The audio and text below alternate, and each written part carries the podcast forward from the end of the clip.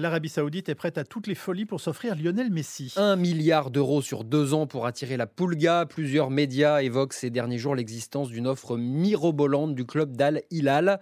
Bonjour Nicolas Georgerot. Bonjour.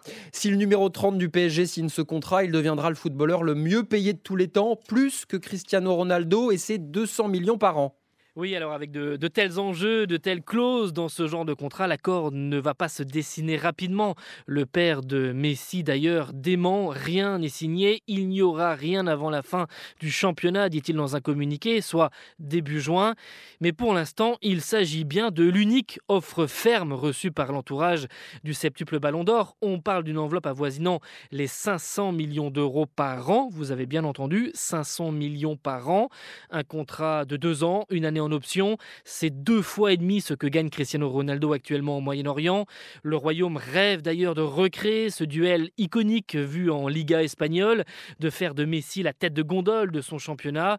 Et les Saoudiens convoitent également l'organisation de la Coupe du Monde 2030. Messi, qui aura 36 ans fin juin, espère lui toujours que le Barça réussira un montage financier pour le faire revenir, car le champion du monde veut disputer au moins une saison à haut niveau afin d'être dans les meilleures conditions avec l'Argentine pour la Copa América l'année prochaine. Merci Nicolas Georgerot.